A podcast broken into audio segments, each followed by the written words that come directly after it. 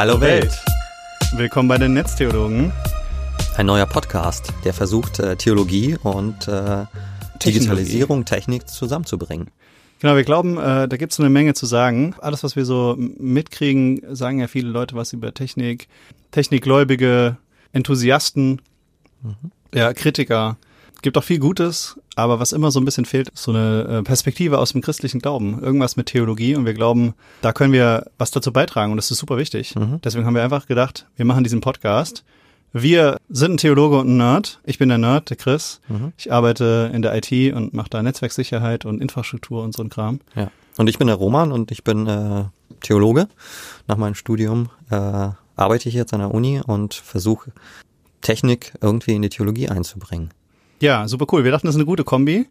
Und wir unterhalten uns über schaurige Zukunftsszenarien oder irgendwelche faszinierenden neuen Technologien und gucken mal, was da so rauskommt, wenn wir genau. das versuchen zu verknüpfen. Ja. Wir haben unsere erste Folge aufgenommen und die ging über digitale Assistenten oder Werbewanzen, je nachdem, Siri, Alexa und Co. Und viel Spaß damit. Wir sind gespannt, was ihr dazu zu sagen habt.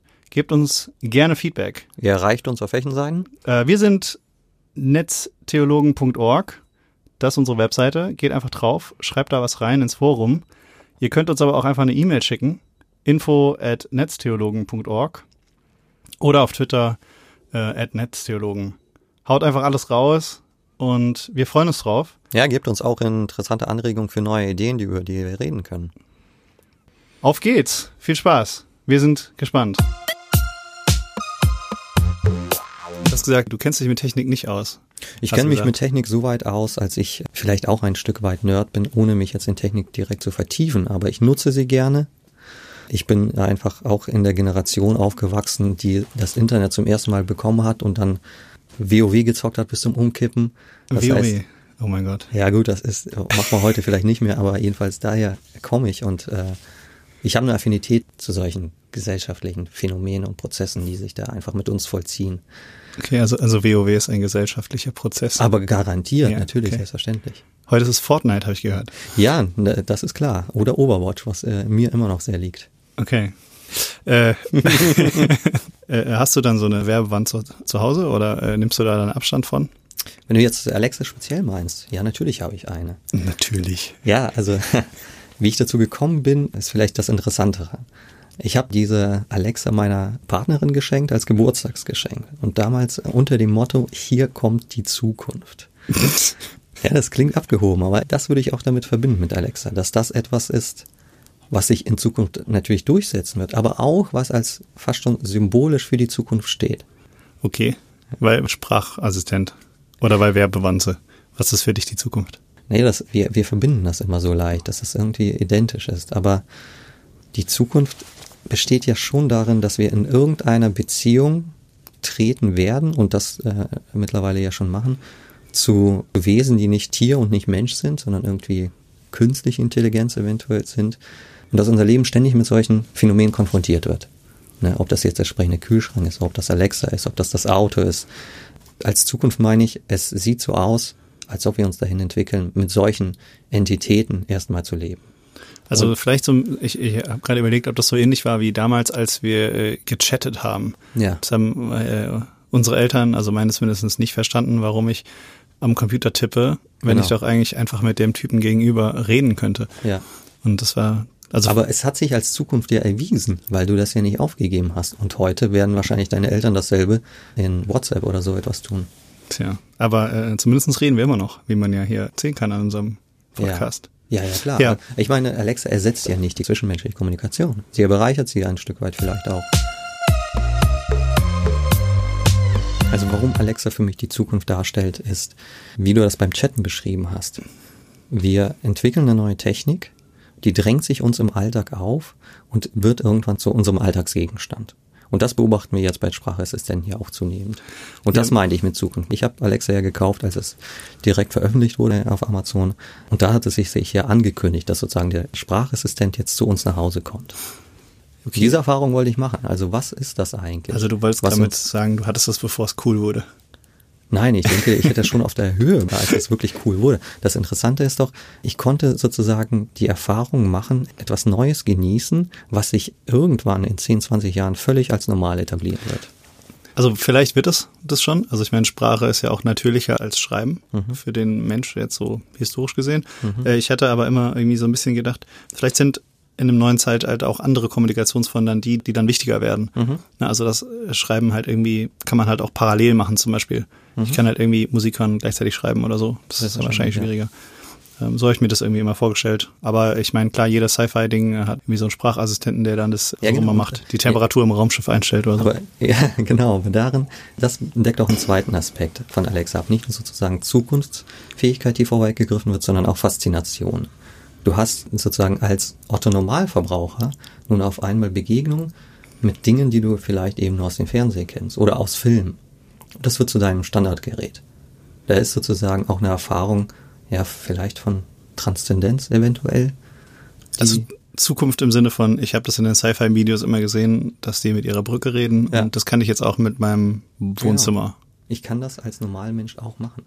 Okay, inwieweit ist das dann transzendent für dich? Naja, weil das Phänomene oder Sprachphänomene eröffnet, die vorher undenkbar waren. Auf einmal kommuniziere ich als normaler Mensch mit einem Ding. Und das ist erstmal eine Erfahrung, die vorher in mein Leben nicht getreten ist. Natürlich, das Vorläuferprogramm ist der Sprachassistent in einem Handy oder so etwas. Aber das Interessante bei Alexa ist, es ist ja eine gegenseitige Kommunikation. Ich kann ja auch ein Stück weit Sprache, das heißt Gerede mit ihr betreiben. Auch zusammenhängend? Oder ist es eher, also immer so in kleinen Schritten? Also du sagst, wie ist Wetter, dann sagst du, ja. äh, Wetter ist so und so. Und dann sagst du. Gut, ich kann, äh, äh, natürlich, es ist erstmal modular nur auf Antwort-Frage, aber ich kann daraus ein gewisses kleines Gespräch entwickeln. Beziehungsweise auch das liegt ja in der Zukunft, dass es sich dazu entwickeln wird. Ja, weiß man ja auch nicht genau. Das ist das Problem in der Zukunft. Ja, aber könnte ja, sein. Aber auch das, äh, es ist ja äh, ein Versprechen der künstlichen Intelligenz, dass sie das äh, adaptieren wird. Was mich eben auch zu der Frage führt, wie Alexa eigentlich rein technisch eventuell, aber auch virtuell funktioniert. Ist es jetzt so, dass Ihr Gehirn in der Cloud zwar verortet ist, aber an einen Gesamtrechner hängt, dass es ein Gehirn ist, oder sind das mehrere Server beziehungsweise sogar individualisierte Programme, die auf mich zugeschnitten sind? Also es ist in erster Linie erstmal ein Modell. Also man hat ein Spracherkennungsmodell aus Machine Learning, also man trainiert ein äh, neuronales Netz, also irgendwie ein Computersystem, mhm. Sachen zu erkennen und dann auch vielleicht semantisch zu bewerten und so weiter.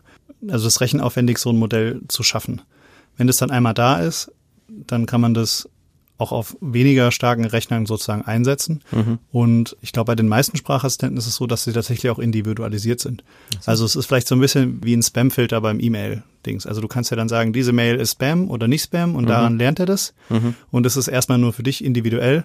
Aber natürlich ist da hinten auch ein Gesamtkorpus irgendwie an allen Milliarden Spam-Messages, die alle Leute irgendwie haben. Und deswegen funktioniert er auch schon das heißt jetzt, mein Nachbar, wenn er mit Alexa spricht, fragt er nicht meine Alexa. Oder doch, tatsächlich auch im gewissen Sinne. Also ich habe das Gefühl, du redest dann schon so von Identitäten. Also ist ja, das halt quasi, genau. ist, ist meine Alexa eine Person, also fast eine Person ist jetzt ein geladener naja, Begriff, aber halt. Äh, eine abgeschlossene Identität. Oder ist sie nur ein Bereich des Gesamtgehirns? Das ist jetzt die interessante Frage. Weil dann könnte ich natürlich sagen, hier verwirklicht sich in der Alexa das, was wir göttliche Omnipräsenz nennen. Alexa also, ist quasi ja. überall die gleiche. Für mich persönlich hat sie dann sozusagen eine eigene charakteristische Stimme. Das Angstmachende dahinter, ich habe gerade überlegt, wie man scary auf Deutsch sagt, ja. ist ja, dass das im Prinzip eine Firma ist. Und diese Firma betreibt Computer und diese ganzen Daten, die Alexa sammelt, die liegen auf diesem Computersystem, die mhm. dieser Firma gehören. Mhm. Das heißt, natürlich gibt es eine Firma oder vielleicht auch Personen, die dann auf alle Alexas der Welt zugreifen können. Mhm. Ne, was auch immer das genau heißt. Ich, ich überlege gerade, was für ein Beispiel man machen könnte. Also vielleicht mit deinem Warenkorb bei Amazon oder so. Also mhm. dein Warenkorb ist natürlich ein anderer als mein Warenkorb, mhm. aber trotzdem liegt er ja bei Amazon und der Amazon-Ingenieur, der kann sich natürlich unsere beiden äh, Warenkörbe angucken. Mhm. Also nur, dass bei Alexa ja eigentlich niemand reinguckt. Das ist ja ein automatisiertes System. Naja, also Das ist ja immer das Problem mit diesen Cloud-Anwendungen, Mhm. dass du natürlich Datenmengen hast, die natürlich jetzt nicht eine einzelne Person sich durchlesen kann. Ja. Aber diese Möglichkeit besteht schon und die sind auch persistiert, diese da, also äh, gespeichert irgendwo. So ähnlich wie ein Chat bei Facebook oder so. Natürlich, wenn ich da jetzt was schreibe, die Wahrscheinlichkeit, dass ein Mensch das liest, ist relativ gering.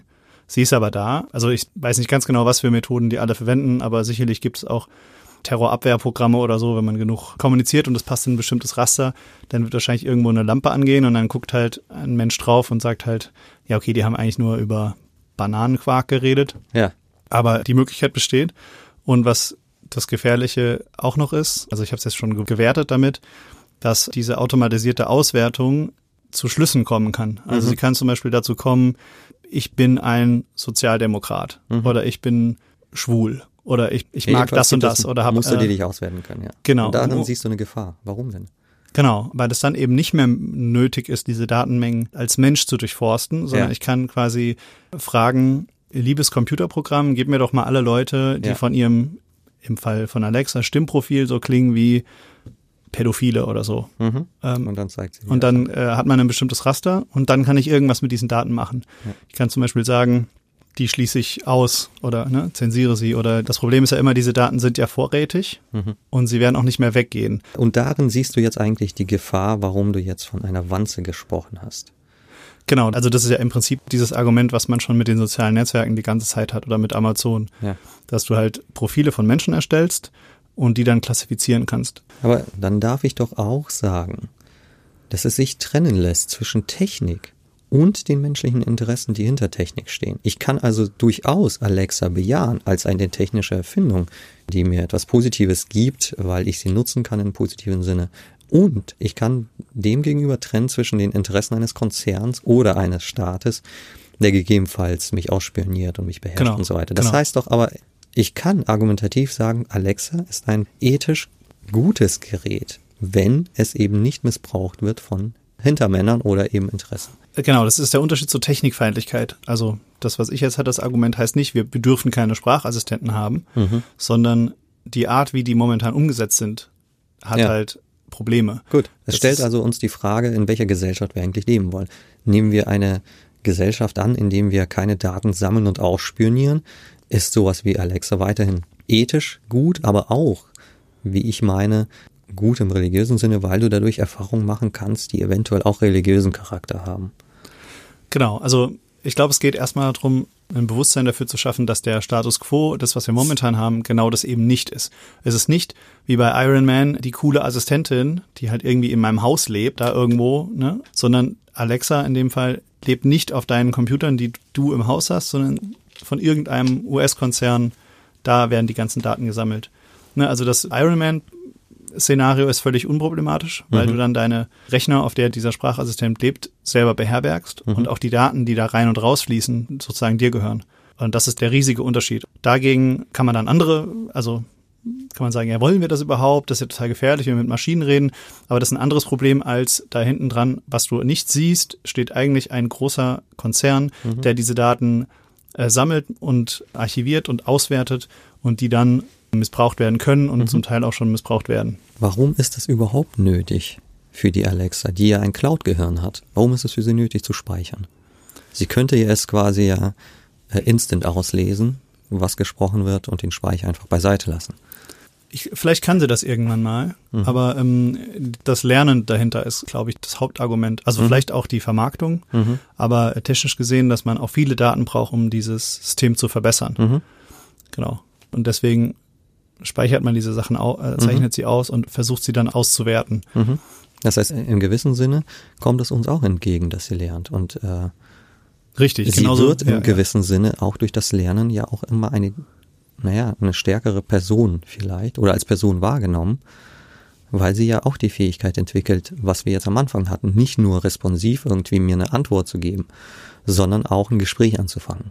Jetzt äußere ich auch mal eine These direkt schon zur Technik tatsächlich. Ich glaube nicht, dass Alexa böse sein kann, weil sie ihrem Wesen ja eigentlich nur ein Programm ist, das in bestimmten Bahnen läuft. Das heißt, wenn ich mich mit Alexa unterhalte, dann habe ich in mir das Gefühl, dass ich diesen Computer im gewissen Sinne, in dieser Intelligenz im gewissen Sinne, äh, Vertrauen äh, entgegenbringen kann. Denn ich kann davon ausgehen, sie täuscht mich nicht. Denn dazu hat sie gar nicht die Freiheit. Es sei denn natürlich, da kommen wieder die bösen Interessen der Hintermänner, sie wurde programmiert, mich zu täuschen. Aber erst einmal gehe ich nicht davon aus und begegne ihr eigentlich mit einer starken Zuversicht, weil ich weiß, sie funktioniert nach ihren Maßregeln und in diesen Regeln sind kein Täuschungsmanöver, keine Lüge auch vorgesehen. Ich weiß, die Antwort, die ich von ihr erhalte, ist eine absolute Wahrheit. Ja, und da, da, da kriegt es auch ein Stück weit religiösen Charakter, weil ich einem Ding ein Vertrauen entgegenbringe, was ich vielleicht nur Gott entgegenbringe, im Gebet beispielsweise. Ja, das mit dem geht finde ich interessant. Also noch ein, einen Schritt zurück. Also mit dem Alexa kann nicht per se böse sein, aber es muss mir auch nicht deswegen die Wahrheit sagen. Also so reagiert, wie es es gelernt hat. Und ich glaube, das Problem ist, dass du gesagt hast, du weißt, dass sie nicht Mhm. Also böse ist natürlich, ist es natürlich nicht, aber vielleicht Falsches sagt. Gut, Wissen ist vielleicht ein falscher Begriff hier, sondern ich habe ein intuitives Vertrauen, dass etwas Richtiges mir gesagt wird. Ja, also vielleicht steht dahinter auch das Gefühl, dass wir von Maschinen aufgebaut haben in den letzten 200 Jahren. Dass Garantiert, die Dampfmaschine, ja. die macht eben das, was sie soll und die macht das ziemlich zuverlässig. Ganz, ganz genau. Um, also das verbinden wir mit Maschinen. Also die sind berechenbar sozusagen. Ja, absolut. Und natürlich, wenn jemand böse sein oder braucht ja eine gewisse Kreativität, eine Lüge sich auszudenken und so, das kann natürlich die Maschine nicht. Mhm. Aber sie könnte ja trotzdem auch falsche Dinge gelernt haben oder auch äh, so beeinflusst worden sein, zum mhm. Beispiel durch mhm. Entwickler oder auch durch irgendwelche Angreifer, ja, ja. dass sie so verwirrt wären. Also wie zum Beispiel bei Bilderkennung, dass es ja auch gibt, dass man sagt, äh, man hat eine Gesichtserkennungssoftware, aber wenn ich diese Brille aufsetze, die irgendwie besonders bemalt ist, dann denkt jetzt das Programm, ich bin ein Delfin ja, mhm. oder so.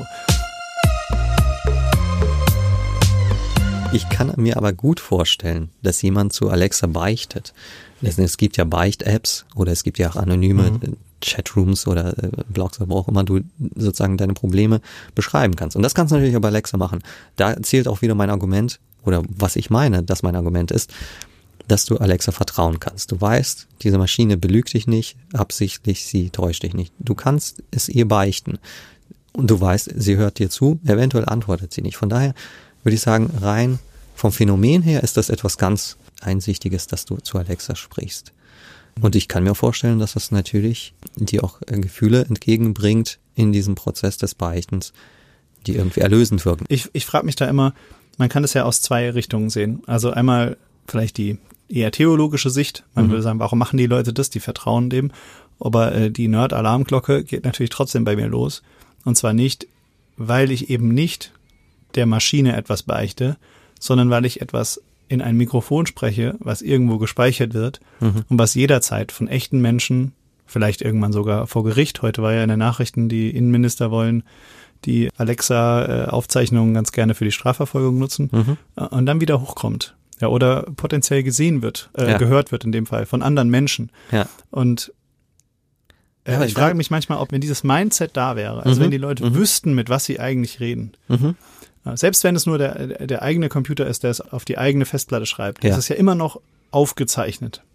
Ob die das dann immer noch machen würden. Also die reden ja nicht mit der Maschine, so wie ich mit dir rede. Und wenn wir jetzt hier nicht unsere aufnehmen würden, dann wüsste das niemand.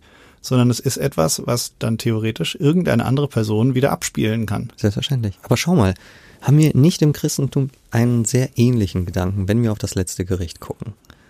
Man könnte sich das letzte Gericht ja auch so denken, dass es ein Transparenzgericht in gewissem Sinne ist. Gott speichert das, was hier geschieht auf der Erde und spult dann im Gericht alles ab, damit wir sehen, was wir Schlechtes und Gutes getan haben und sehen, was mein Nachbar Schlechtes und Gutes getan haben. So lässt sich Gericht ja auch denken. Und wenn wir als Christen mit diesem Szenario, ob wir das nun fürchten oder voll Freude erwarten, ist ja egal, aber wenn wir mit diesem Szenario irgendwie umgehen müssen als Christen, dann haben wir das auch hier wieder auf der Erde äh, etwas ähnliches scheinbar. Also wenn man hier überwacht ist, dass es dann eigentlich nichts anderes ist als das letzte Gericht. Und wenn man hier Alexa überall hat, dann ist es nichts anderes als der allsehende Gott sozusagen. Äh, ich würde es nicht identifizieren. Parodie. Ich würde nur sagen, es gibt vielleicht so etwas wie Schnittmengen zwischen den Phänomenen, die wir hier auf der Welt erleben und mit denen wir auch ständig umgehen und theologischen Vorstellungen, die sich etabliert haben oder die vielleicht auch mhm. schon im Neuen Testament aufzufinden sind. Es gibt gewisse Schnittmengen. Okay, und wir haben ja. als Christen und Christinnen gelernt, mit diesen theologischen oder biblischen Motiven umzugehen und unser Leben auch so zu gestalten. Das meine ich mit Coram Deo. Also Ja, die Coram Deo okay, Voraussetzung ist ja im gewissen Sinn eine Reflexion auf das Gericht, Also auf diese das, Furcht. Das, was du meinst, ist, da könnte ich mitgehen, dass du sagst, wir vergleichen das, was wir von der Apokalypse zum Beispiel in der. Offenbarung haben, Genau. Diese Szenarien. Mhm. Äh, wir kennen diese Vorstellung. Da ist Genau. etwas, was uns hört, egal wo wir sind, Ja. und was uns vielleicht auch an der Stimme erkennt, egal Ganz wo wir genau, sind. Was natürlich. uns, da würde ich sagen, ja klar. Und wir gehen als Christen ja damit um. Irgendwie gehen wir damit um. Von Genau, daher es ist ja was wir schon, anderes, als wenn wir, ich sagen würde, dass Gott mich sieht, ist das Gleiche. Oder wenn das positiv belastet ist, dann muss ja auch im Rückschluss Alexa, die alles hört, irgendwie positiv sein. Das würde ich ja schon ablehnen. Ja, genau, dieser Rückschluss ist nicht möglich. Aber Ja, was ja. möglich ist, ist zumindest zu sagen, wir haben als Christen und Christinnen Potenzial oder Kompetenz, uns zu diesen Fragen positionieren, weil wir sie aus der religiösen Sphäre kommen. Und ein Stück weit verwirklicht sich diese religiöse Sphäre auch in der Welt, gerade heute, nicht? Wenn ich mit einer künstlichen Intelligenz spreche, die irgendwie Freiheit angeblich haben soll. Das ist ja, schon etwas Krasses. Das, ja, das finde ich cool. Also es würde uns ja auch als Christen und Christinnen und Theologen und so in einer gewissen Weise qualifizieren, vielleicht dazu auch Stellung zu beziehen, weil wir es in Kategorien einordnen können, genau. die natürlich nicht so plump sind wie Alexa kann alles hören, deswegen ist Alexa jetzt unser neuer Gott. Ganz Aber genau. dass wir sagen, Ja. wir können vielleicht mit einer Kategorie umgehen, Ja. dass es etwas gibt, das uns überall hören kann. Ja, und wir können Ja. auch uns positionieren dazu zu sagen, hier ist eine falsche Entwicklung. Das, was du mit den Interessen meinst, wenn diese Daten ausgenutzt werden. Wir können auch als Christen und Christen qualifizieren, dass das eine negative Entwicklung ist, weil Gott das beispielsweise nicht macht. Also ein Ja. Differenzkriterium können wir mindestens einführen. Das ist doch schon mal ein großer Fortschritt, meine ich. Ja, das stimmt. Also es gibt ein Beispiel, wo man das vielleicht auch dran sehen kann, also wie das vielleicht auch das Denken beeinflusst und wo in einer gewissen Weise diese Vorstellung schon bei religiösen Menschen vorher da war. Und zwar, als ich Kind war, war das, glaube ich, noch vorherrschend, dass man sagt, wie soll das denn funktionieren, dass Gott alle Menschen auf der Welt hört? Mhm. Heute ist Ne? das, Also das ist ja- verwirklichbar in Alexa. Genau, genau. Ja. Und schon ein bisschen länger. Also natürlich so ein Server, der kann natürlich auch Millionen von Anfragen parallel beantworten. Mhm. Und heute mit Alexa geht es ja sogar im wortwörtlichen Sinne, Mhm. also mit Sprache. Genau, also diese Vorstellung, die hatten wir als Christen ja schon immer. Also wir wussten schon immer, es ist überhaupt gar kein Problem, dass Gott, weiß ich nicht, das Kind in Südostchina und Ja. den Roman äh, in Deutschland gleichzeitig hört und alle anderen sechs, sieben Milliarden Menschen auch. Genau. Natürlich. Und- Und, das Interessante ist jetzt, aufgrund dessen, dass wir es verwirklicht haben, ein Stück weit in der Realität, kommt sehr leicht auch die Vorstellung, gut, also das Göttliche ist verwirklichbar. Wir können uns selbst eventuell zu Göttern machen. Wir können Maschinen entwickeln, die göttlich sind. Hm. Das ist natürlich eine Vorstellung, die nahe liegt. Was ist Ja. dein Grund, Alexa nicht zu nutzen? Also mein Grund, warum ich Alexa und Siri und was auch immer wegpatche oder überhaupt keine Geräte habe, die das überhaupt machen, ist diese Konzern- und Überwachungsidee dahinter, aber tatsächlich. Ja. Genau. Also platt gesagt, die sollten mir gehören, die Daten. Mhm. Und ich sollte die Hoheit darüber sagen. Ich sollte sagen können, was damit gemacht wird und so weiter. Gut. Das heißt, wenn wir, und da scheinen wir ja doch eine ganz ähnliche Meinung zu haben, das heißt, wenn wir eine Gesellschaftsstruktur haben, wo das möglich ist, wo diese Daten eben nicht in fremde Hände oder in böse fremde Hände gehen, dann würdest du sagen, Alexa können wir nicht nur bei uns zu Hause installieren, wir können das auch in der Kirche installieren oder ja, überall, also auch in den Schulen. Ja, gut, ähm, Da es kommt dann immer noch drauf an. Räume. Ja, Es öffnen sich Räume, aber natürlich wäre es trotzdem nicht in Ordnung, wenn du in meinem Schlafzimmer dein Alexa positionieren würdest. Ja. Äh, Ne? Also da gibt's ja trotzdem noch Sachen, wo man Grenzen überschreiten kann. Mhm. Aber es hat zumindest nicht mehr diesen globalen Charakter. Mhm. Also dann hat halt der Roman, so wie er jetzt auch schon mit dem Fernglas in mein Schlafzimmer gucken kann, Mhm. kann er irgendwie jetzt auch eine Aufzeichnung sich da machen lassen oder was auch immer. Mhm. Aber man hat nicht mehr diesen globalen Charakter, dass eine Firma weltweite Daten hat Mhm. ne? und diese Massenprofile erstellen kann. Aber wa- was würdest du jetzt von der Möglichkeit halten, wenn Alexa ein Gebet, ein Tischgebet spricht oder die Einsetzungsworte Hm. beim Abendmahl? Das äh, ist ja so ein bisschen wie diese Diskussion über den äh, Bless You Too Roboter. Genau, ne? ja. Ich habe da kein so großes, also rein intuitiv, kein Mhm. so ein großes Problem mit. Mhm. Mir fällt es aber schwer, das zu begründen. Also- ja, vielleicht ein bisschen, weil ich den Pfarrer ja auch nicht kennen muss, Ja. der das Abendmahl spricht. Mhm. Also ich muss ja keine Beziehung zu dem haben. Mhm. Der erfüllt ja eine Funktion, ein Ritual, das wir entweder mit etwas verbinden oder wo wir glauben, dass etwas passiert. Also bei den Katholiken natürlich ne, mit der Verwandlung ganz stark, Mhm. aber auch Luther glaubt ja beim Abendmahl passiert mehr als nur eine reine Symbolhandlung, je nachdem, ja. welche Konfession man ist. Und das wäre mir jetzt schon nicht ganz klar, warum diese Funktion, ja gut, bei den katholischen muss das ja natürlich ein geweihter Priester machen. Genau, ne? Also da das- würde das, das wahrscheinlich, das würden die wahrscheinlich ablehnen. Aber wenn wir jetzt davon ausgehen würden, dass das, was da wirkt, Gott ist, dann ist Gott natürlich nicht darauf angewiesen, Genau, dass jemand Medium anders das macht. Also ich kontrolliere ja auch nicht, ob mein Pfarrer auch wirklich Christ ist. Mhm. Mindestens in der evangelischen Kirche haben wir nicht das Verständnis, dass der Pfarrer würdig zu seinem Amt sein muss, um das Sakrament zu vollziehen. Das hängt eben Ja. an unserem Glauben und an, an der Wirkung Gottes. Genau. Von daher würdest du sagen, es ist ganz legitim anzunehmen, natürlich, dass wir Roboter und auch Alexa beispielsweise dazu nutzen, diese Sakramente oder ein Stück weit religiöse Rituale auch durchzuführen. Ja, ob das dann emotional das gleiche ist, ist halt nochmal eine Sache. Aber Mhm. ich fände es jetzt, ich würde es nicht ausschließen, dass Gott in der Lage wäre, das Abendmahl zu segnen oder zu verwandeln, auch Mhm. wenn die Person nicht würdig ist oder wenn es die Person nicht gäbe. Mhm. Also zum Beispiel durch eine Tonbandaufnahme oder eben durch eine künstliche Stimme oder einen Sprachcomputer oder sogar irgendwie ein Alexa oder irgendwie sowas. Mhm. Äh, Was wäre deine emotionale Reaktion darauf?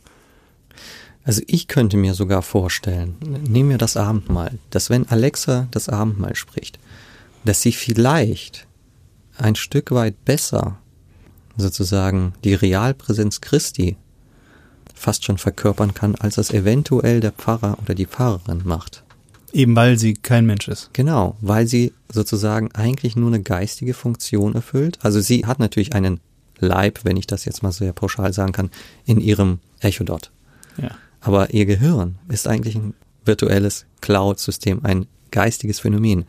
Und da kommt sie sozusagen zu uns, in- indem sie die Einsetzungsworte spricht. Äh, wäre das für dich ein Unterschied? Also für mich wäre es nämlich keiner. Also, also ob es Alexa sagt, also du sagst Alexa, mach mal die Einsetzungsworte und dann legt die los. Mhm. Oder wenn du auf einem Tonband Play drückst oder wenn du am Computer einen Sprachcomputer, der einfach einen Text synthetisch in Sprache umwandelt. Mhm. Ja, also wäre das vollkommen wären, recht. Nein, wären es diese drei Sachen Ja, das ist richtig. Also solange es eine Maschine ist, scheint das ja identisch zu sein, nicht? Genau, also für mich wären das alles Maschinen. Ja. Aber dir geht es jetzt drum, wenn Alexa irgendwann mehr ist als eine Maschine. Ich glaube, meine Vorstellung ist eher an diesen Cloud-Gedanken geknüpft. Dass der Cloud-Gedanke so etwas wie eine geistige Sphäre repräsentieren kann. Der ist bei der Tonaufnahme jetzt nicht. Aber, aber unabhängig davon, würde das Abendmahl für dich funktionieren mit der Tonbandaufnahme? Oder brauchst du quasi ein Individuum, was diese Worte jetzt spricht für dich? Ich glaube tatsächlich, für mich persönlich würde ich eine Tonaufnahme nicht akzeptieren können, weil im gewissen Sinne muss ich Personalität unterstellen. Das Okay. geht bei weiterentwickelten oder weiterentwickelten künstlichen Intelligenzen ein Stück weit besser. Bei Menschen geht das ja ohnehin. Aber eine Tonbandaufnahme oder einfach nur ein Computerknopf, das würde nicht gehen. Ich habe mir überlegt, der Unterschied wäre ja, Alexa kann ja, oder das Tonband Mhm. kann ja nicht am Abendmahl teilnehmen. Mhm. Also das wäre wahrscheinlich ein Unterschied, den man jetzt nicht weg. Mhm. Oder angenommen, man hat einen Roboter, ja, der dann irgendwie den, den, den Wein in sich reinkippt oder Mhm. so. Ich weiß nicht, ob das dasselbe ist. Aber das heißt, die Gemeinschaft ist nicht gegeben mit einem Roboter. Denn er kann den Leib Christi und das Blut nicht trinken und essen. Das heißt, es gibt hier kein gemeinschaftskonstituierendes Element, sondern er erfüllt eigentlich nur eine Funktion und ein, Ja, aber das Gemeinschaftsding ist doch eigentlich das Entscheidende auch im Abendmahl. ja, Oder? also. Das heißt, es geht gar nicht darum, ob man, man kann ja auch Abendmahl haben, ohne überhaupt die Einsetzungsworte zu sagen, sozusagen. Also das Ritual muss ja gar nicht da sein, Mhm. dadurch, dass ich gemeinsam mich erinnern kann. Ne? Also Worte und die Materie gehören doch zusammen. Das kann man nicht Ja. trennen. Sobald eines wegfällt, hast du eigentlich kein Abendmahl mehr. Und äh, was wir ja. tatsächlich jetzt haben äh, bei Alexa ist, sie kann die Worte sprechen. Sagen wir mal, sie hat auch Arme. Sie könnte also auch das Mahl verteilen, aber sie kann das selbst nicht nehmen. Sie könnte es in sich reinstopfen. Vielleicht könnte sie sogar Ja. einen, einen künstlichen Darm haben, der irgendwie mit äh, irgendwelchen biologischen Dingern am Ende auch äh, Kacke draus macht oder so. Ja. Aber, Okay, äh, ja, dann hätten wir vielleicht tatsächlich so etwas wie Gemeinschaft. Ich möchte noch ein letztes Thema, glaube Ja. ich, ansprechen. Ich habe mir überlegt, ob das, was Alexa ist, nämlich ein materielles Ding mit einem Cloud-Gehirn, ob das vielleicht uns hilft zu verstehen oder ein Bild abliefern kann, zu verstehen, was eine Zwei-Naturen-Lehre in der Christologie, also in der christlichen Theologie sein kann, nämlich dass Jesus Christus wahrer Gott und wahrer Mensch ist. ja. Und wir versuchen als Theologen und Theologinnen ja zu verstehen, wie das gemeint ist, dass da ein Mensch ist, der wahrer Gott ist. Das ist eigentlich unbegreiflich. Aber kann eventuell diese Box da, die aber mein Fernseher steht, nicht ein Bild dafür sein, für diese Zwei-Naturen-Lehre? wahrer Maschine und wahrer Mensch oder was wäre da die? Naja, sie wäre sie verkörpert den menschlichen Leib, indem sie Materie ist. Ja. Und sie symbolisiert die Göttlichkeit, nämlich in ihrer Cloud-Intelligenz, die omnipräsent, vielleicht auch mit dem Lernprozess allwissend ein Stück weit an Anwissenheit rangeht, diese Prinzipien in ihrer Cloud-Funktion. Also wir hatten das Thema ja gehabt, sie ist irgendwie überall auf der Welt, könnte sie sein, wenn jeder dieses Ding bei sich stehen hat. Das heißt, Ja. Omnipräsenz ist irgendwie ein Stück weit gegeben. Sie hat auch immer durch die Datensammlung immer mehr Wissen und bekommt sozusagen auch die göttlichen Eigenschaften dazu. Es geht mir nur um den symbolischen Charakter. Können diese Sachen, die wir ihr zuschreiben, nicht eben die zweite Natur, die göttliche Natur Christi als Bild beschreiben? Also mir fällt es jetzt erstmal schwer, auf diese Bildebene zu kommen. Ja. Ich würde bei Alexa ja niemals über sie reden oder über, das ist halt einfach nur ein Computer, der irgendwo steht. Aber Also, du ähm, redest sie mit dem Namen an. ja, ich nicht. ja, gut. Ich hoffe, dass niemand, äh, wenn ich dabei bin, Alexa sagt, weil dann geht ja auf jeden Fall dieses Mikrofon an. Genau. Aber äh, Ja. in der Funktionalität muss sie mit dem Namen angesprochen werden. Das konstituiert eine Ich-Du-Beziehung schon bereits.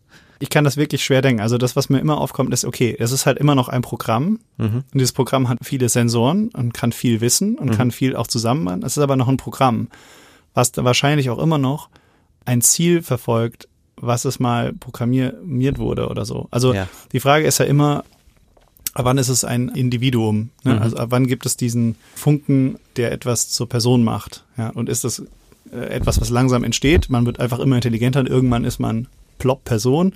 Oder ist es irgendwas, was von extern eingehaucht werden muss? Ne? So Mhm. ähnlich wie irgendwie in der Schöpfungsgeschichte. Da gibt's halt einmal den Matschklumpen und dann äh, haucht Gott da Mhm. einmal drauf und dann ist Mhm. es erst Adam. Mhm. Das heißt sozusagen, das Phänomen von Leib und Seele, das spiegelt sich in Alexa auch schon. Oder würdest Ja, du dem, also, ne, ich glaube, sie, Alexa hat diesen Hauch nicht. ja, ne? Also, sondern das ist halt eine Maschine erstmal oder eine Kapazität, ein neuronales Netz, was gewisse Rechenleistungen machen kann. Aber Achso, ist du- das heißt, du würdest die Cloud selber schon materiell verstehen und du könntest ja, ihr ja. nicht diese Geistigkeit zuordnen, die wir jetzt beispielsweise neben der Seele oder auch der zwei Naturenlehre Ja, ja. dann bei. ja, die Cloud ist einfach nur ein Computer von jemand anderem. Gut. Also das ist so ein Nerd-Slogan, ne? Also Cloud, das ist einfach nur ein Computer von jemand anderem. Wenn du was in die Cloud hochlädst, Ja. dann lädst du deine Bilder einfach nur auf den Computer von jemand anderem. Gut. Und also ich wollte nur sagen, mir fällt es schwer, das auszustellen und es quasi irgendwie metaphysisch oder ab- äh, also, Ja. also Das heißt, zu es- betrachten. Ja. Es eignet sich schlicht und einfach nicht als Bild für.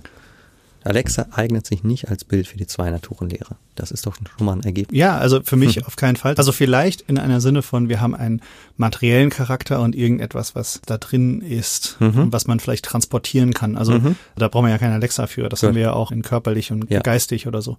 Also ich verbinde auch Gott nicht mit der Fähigkeit, allhörend zu sein Mhm. ne, oder alle Informationen zu haben, sondern das kann man schon abbilden. Ich glaube, wenn man das darauf limitieren würde, dann kommt Alexa oder irgendein Mhm. Computersystem vielleicht schon ran. Man braucht nur genug Sensoren überall auf der Welt oder im Universum Ja, und dann hätte man diese Fähigkeit und Genau. natürlich vielleicht noch Kapazität, das irgendwie zu berechnen, ne? Ja. also irgendeine Schlussfolgerung daraus zu ziehen. das, was die Transhumanisten ja auch anstreben im gewissen Sinne. Genau, aber das wäre für mich fundamental anders als das, was ich unter dem christlichen Gott Ja. Was auch immer das genau ist, ja, müsste ich jetzt auch drüber nachdenken.